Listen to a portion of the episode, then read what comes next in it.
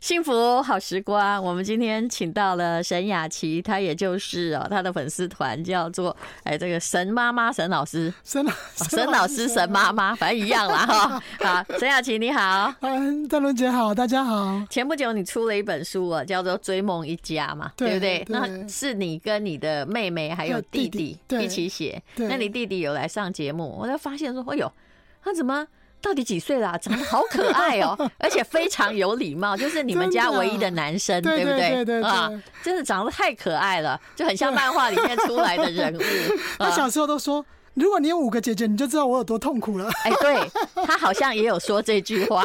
真的，一个弟弟在五个，不是四个，有五个姐姐。对。那到底会有多痛苦？就是每一个人都要管一下这样子啊，可是每个人都疼一下。哎，对呀，超疼的。我们看你要看正面还是反面嘛？但是通常哦，嗯，通常那个老妖常常会被训练的没有什么谋生能力，然后要钱呐，哈，就会来跟姐姐要。我们家家族哈，不要说哪一边的，因为家族很少嘛，就有这样的故事，就是啊，就可能。弟弟出生不多久之后哦，就是姐姐很多嘛，啊，当然也有哥哥啦。那结果呢？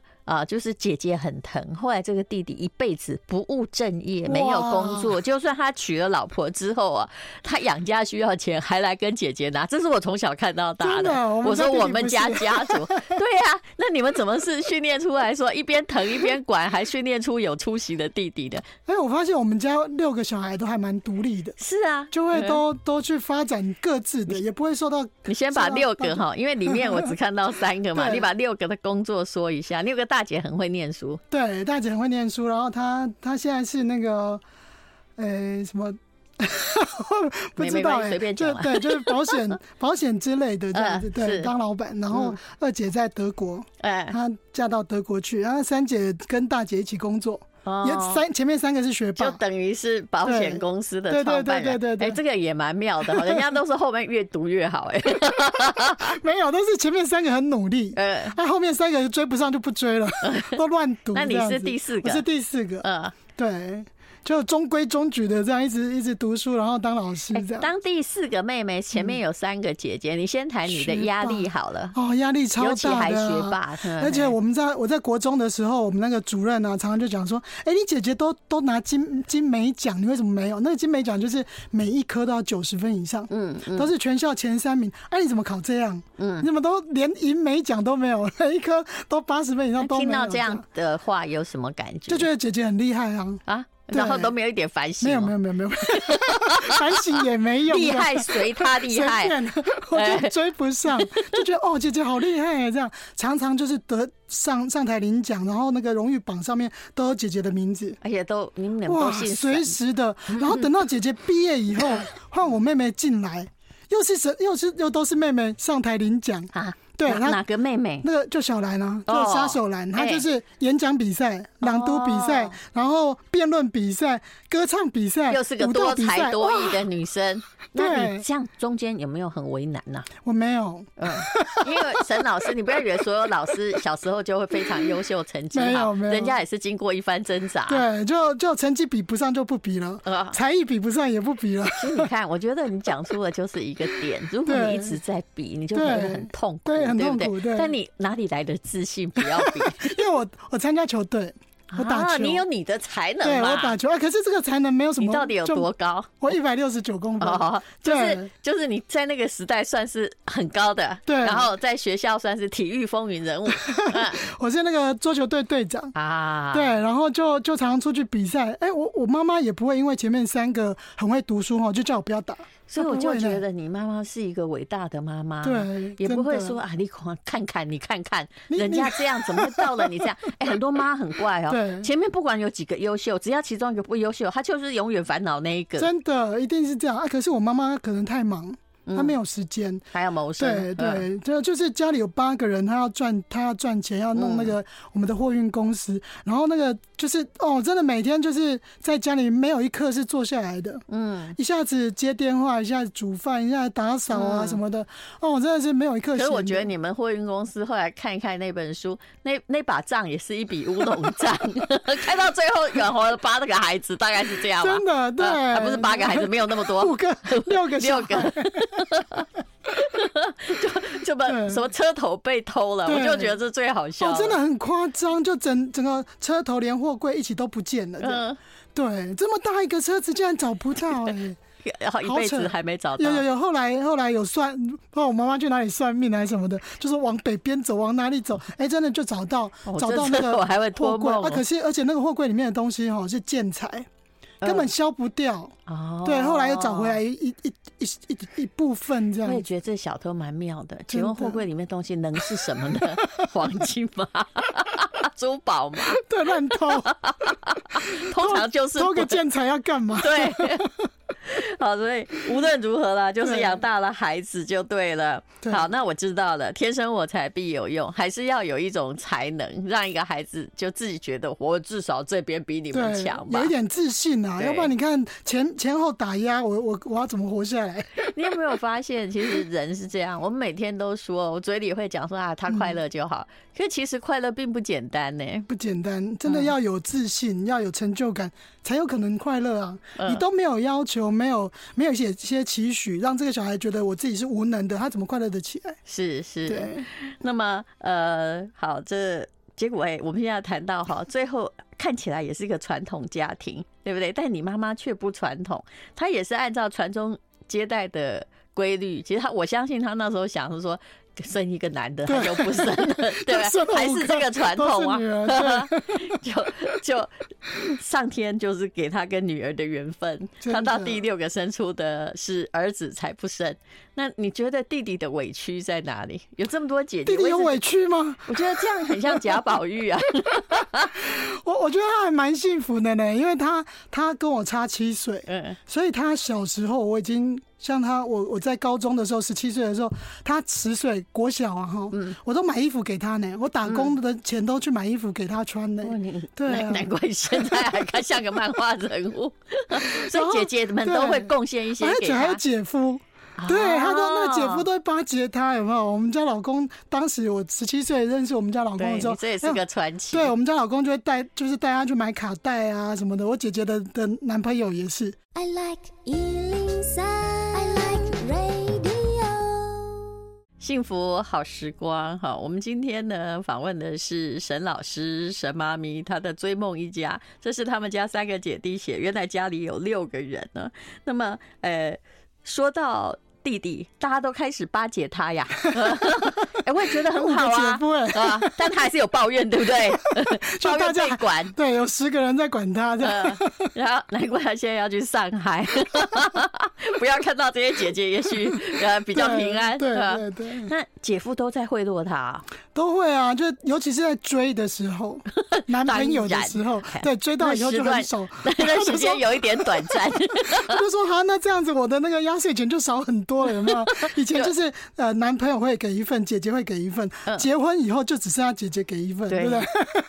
这就我跟你讲，男人为德不足就是这个样子 啊。就后来就发现说，你最好不要娶我姐姐，你娶我姐姐之后，我的压岁钱就会变少。他会说：“我跟你讲，这个男朋友不好，嗯，那个给的很少，很小气。” 有因为这样换过男朋友吗？应该没有了，你应该没有，因为你 没有。我从十七岁就对，就始终如一这样。对，我我就觉得你这个不容易哦。一般而言呢，老师是不会鼓励学生谈恋爱。可是以你哈，你没有理由这么说啊，是不是啊？对，十七岁就就认识老公，那时候在念大学嘛，对，大二，嗯，对，而且是机车郊游，对不对？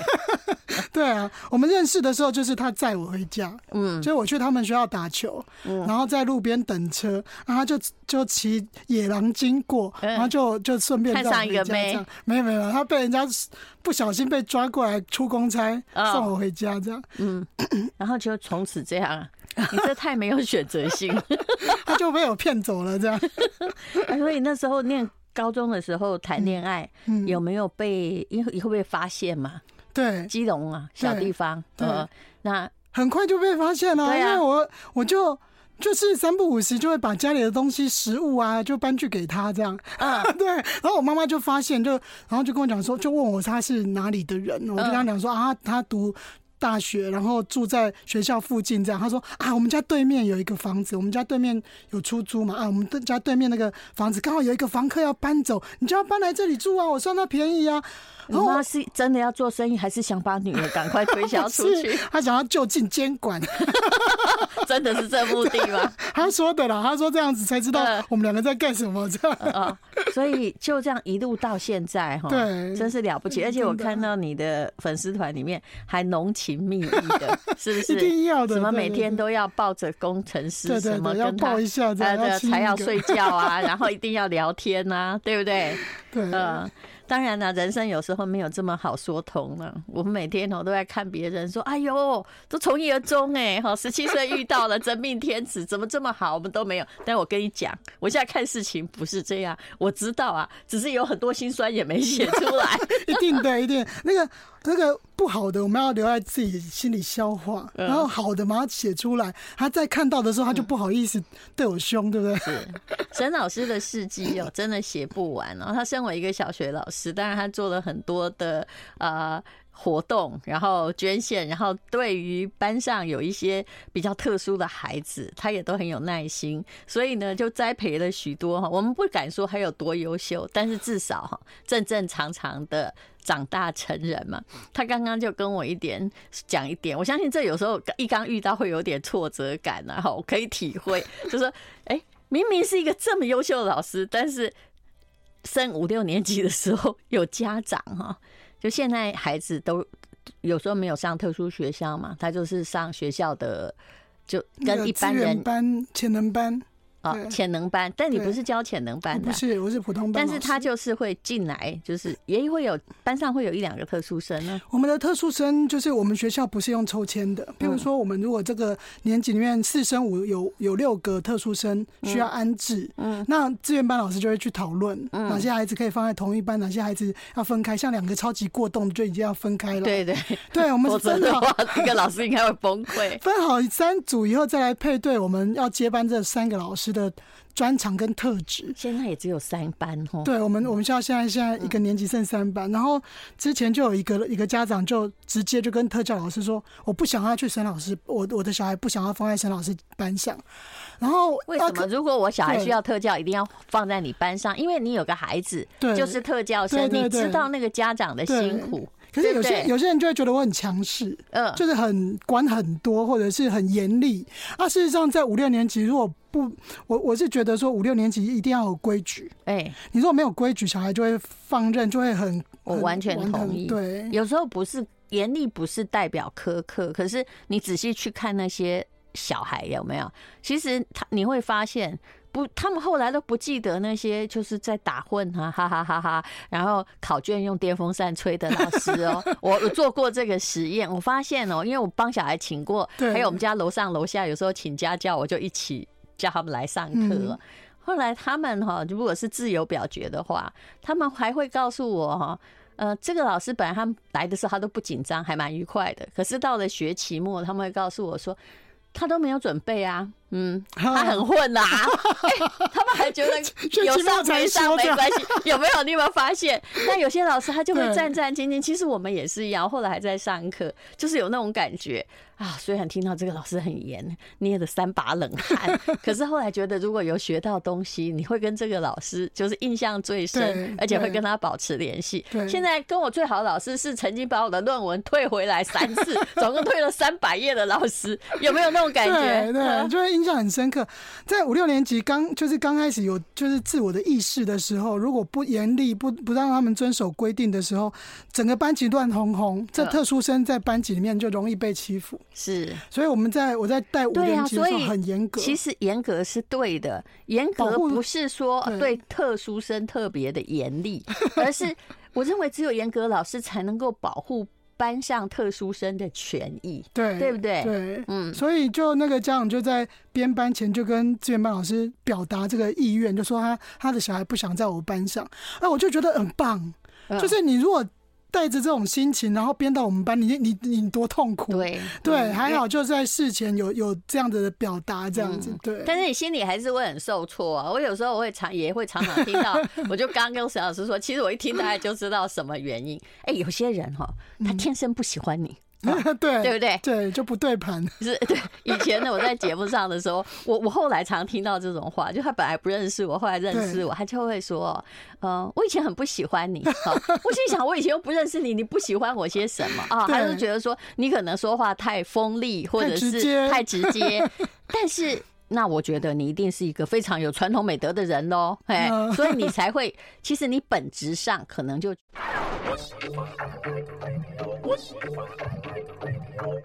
幸福好时光。呃，刚刚我们就讲到说，其实有一个法则，你在社会混，就是第一，你不要有玻璃心；第二，你要承认别人有理由不喜欢你，但这世界上充满了很怪的人。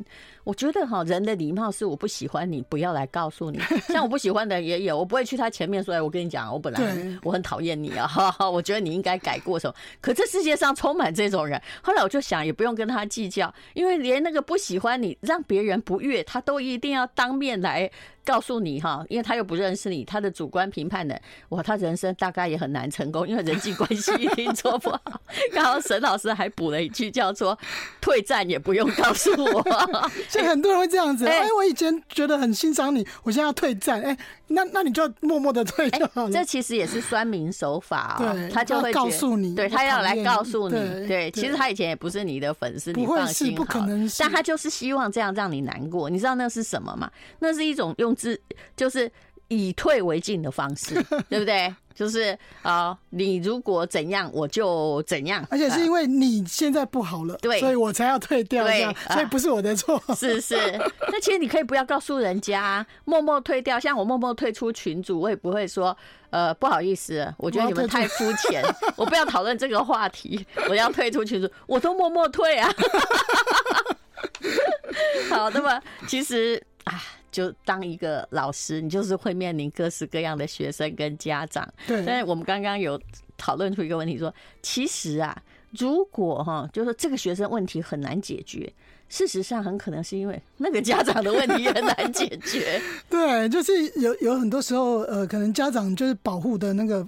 想法，嗯，对，想要保护这个孩子。事实上，有的有很多时候，到五六年级，我会跟家长讲说：“你放心交给我，在教室里面，我不会让他受到委屈啊。但是如果说就是他有一点点进步的空间，那我们就让他进步。是，你不要帮小孩觉得压力大。是你还是要让他有严格要求，因为这个社会哦，出了学校之后。”管你有什么能力或没有能力，他对你很平等，也就是你要从头竞争起。像之前我带一个自闭症的小孩，嗯、那进来我们班的时候，哇，每天吃饭吃好久，吃到一点多，十二点开始吃饭，嗯、吃到一点多，然后考卷也写不完，作业也写不完，什么都写不完，你只要讲他就哭。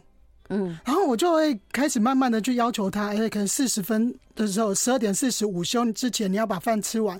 然后他说吃不完，那我说那我们要想想什么方法来解决？你自己打菜，老师打的菜你觉得太多，心理上面就会觉得、嗯嗯、啊，你给我很多这样。好，你自己打菜。你自己打，那你吃得完的，哎，真的就慢慢改善。刚开始妈妈就说：“老师，你给他压力实在太大，回来后一直一直抱怨，一直哭，回来之后吃不下饭，什么什么这样。”我说：“妈妈，你给我三个月，嗯，你给我三个月啊，你支持我，让我我一定想办法让这个孩子是进步。真的，到我们午下的时候，这个小孩十十二点四十分吃完饭，餐盒擦完，而且考卷可以在打钟之前把它写完。”我真的给你鼓掌，真的要就是给他一点点压力，要不然你一直保护他，一直顺着他，不会进步。因为我以前他小孩小的时候，我就觉得他早产儿本来就都比人家慢，让他去念生态小学。嗯，我的问题后来就出来，因为生态小学也是不要家长参与，可是我觉得他受到太多的纵容。那个纵容就是哎，顺着他，就是连吃饭也是就顺着他，他吃到几点就吃到，他要吃到几点就吃到几点哦。嗯，可是我后来发现这样完全不对，他总是有一天要适应团体的规则。嗯，我就跟妈妈讲说，妈妈，你你这个小孩哈聪明。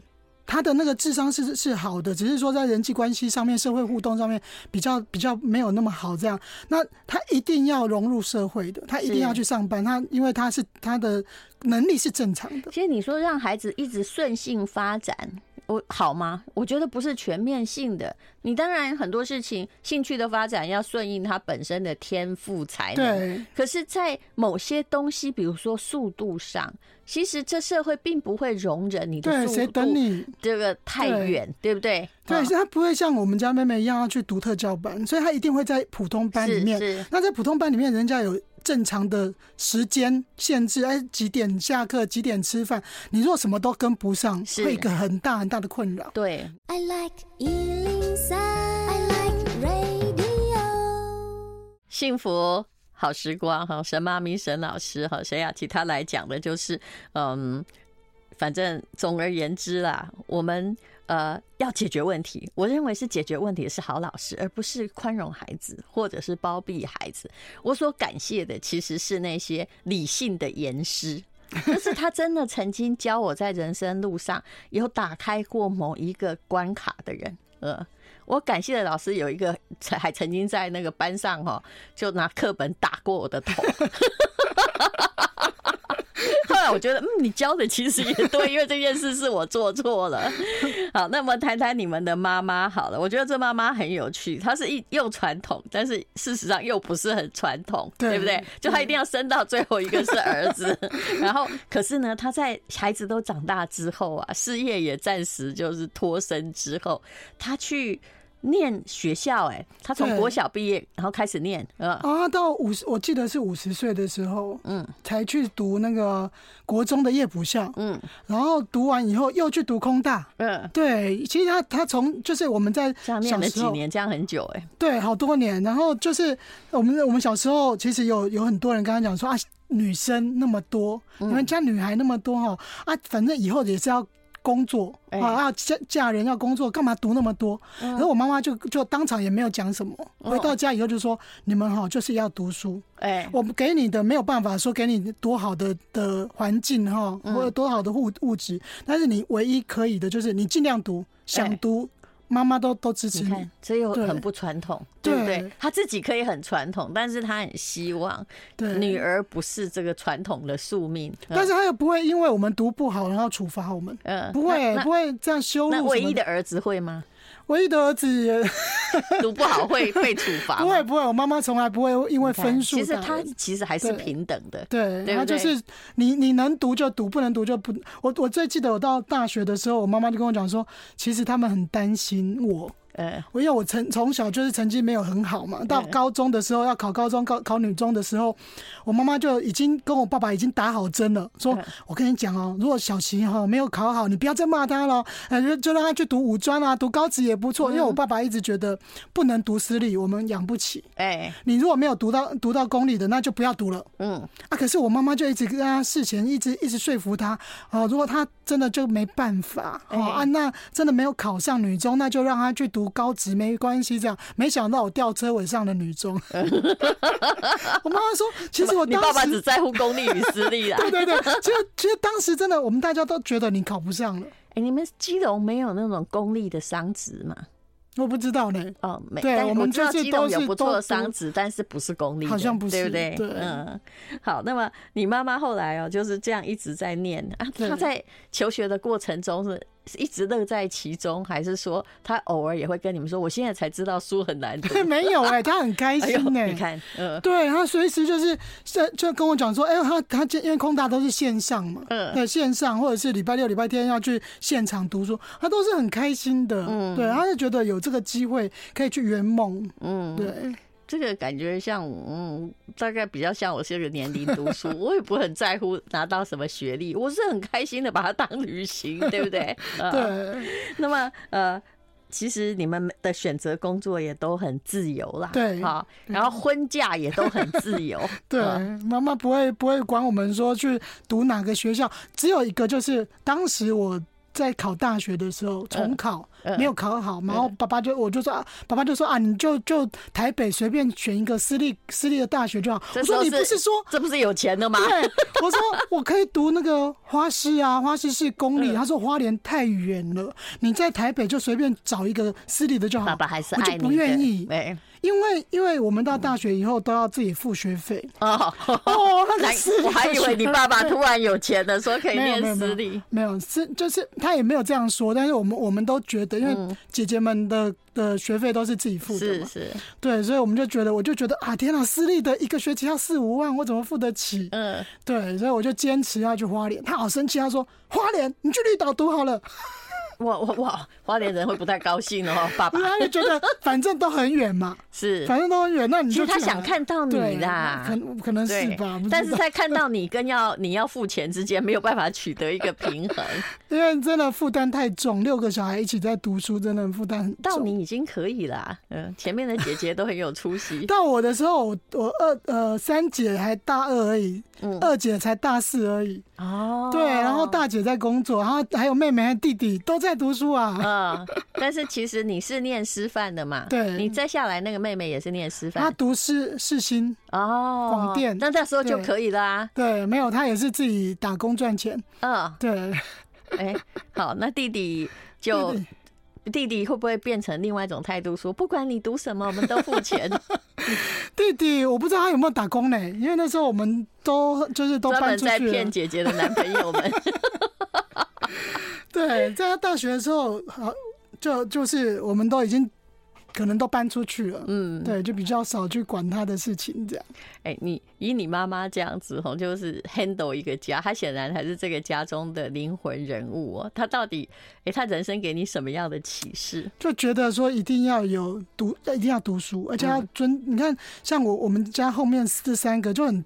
跳，一个去就是可能做写书啊，或者是做去演讲；一个去赛车。你的问题是，你十七岁交男朋友，就一副要嫁人的样子。因为我妹妹国中就交男朋友，也后面这些比较可怕，并不是因为读书不读书。然后我妹赛车，我弟又打电动，就是哎，后来发现，在在其实，在他们小时候，我们我我我们这种传统家庭出来的人，还是会帮他们担心。嗯，那是姐姐担心，妈妈其实也担心，但是就尊重他们，所以我。我妈妈给我的想法就是我，我我要尊重我们家的小孩。是我给你资源，我我支支持你，但是你想要读就读，想要做什么就做什么。是是，对。其实我也觉得这才是一个最好的策略，因为每个小孩天分不一样，不一定他继承你的 DNA 哦，他也会突变呐。哈，大部分的小孩想要做的都跟爸妈不一样。如果一直都想要做一样，或按照你的志愿成长的话，请问人类世界、人类文明不会有进步？现在还在农耕社会啊，是不是不有趣嘛？六个小孩都长一样会有趣吗？是呃，那你如何去要求你的小孩，也是一个。有趣的问题，其实我看到大家看到你的脸书会觉得很欣慰，就是我看你也给你那个前面那两个儿子折磨到 也快要不成人形，超叛逆的，而且他们都很高大，然后脾气又坏，跟我一样脾气。多高大呀？一都两个都超过一百八，哎呦，然后站起来哦，那个胸就很高，很想老公也高，很恐怖，嗯。没有，就呃两个儿子最高。我们家老公一七七，我一六九，打不过了。对，国中就超过一百八，所以呢，很恐怖啊！就是发脾气的时候，所以他发他们发脾气的时候，我都装死。你打不过，骂不过啊！是，等到他们气消了以后，再来再来谈。发脾气会有多恐怖啊？大男生就会摔东西啊，还好我家没有，会打打弟弟啊。哎，对，兄弟的打架，打我就好。兄弟打架是一件很妙的一件事情。然后打完，哎，我们很担心啊。打完隔天两个又好和好了。嗯，然后又一致，如果要打架又对外，嘿，一致团结对外。真的，那那我一直跟他们讲说，你要多读书才有选择。嗯，对。嗯，好，就是所以你们家成绩的家训就是要多读书才有选择，一直到后来妈妈也真的啊自己就是一个模范就对了。那现在妈妈过着什么样的生活呢？妈妈就空大毕业之后，她人生应该不太一样。她退休以后就跟我阿姨就就两就可能一群人常常去到处去旅行呢，对，去绿岛啊，去去南园，去到处去玩这样子。依然对，然后去年不是去欧洲四十几天，我们都想怎么可能？四十几天那么冷哈，他还是去玩，玩的很开心。对，这就是享受人生。谢谢郑雅淇。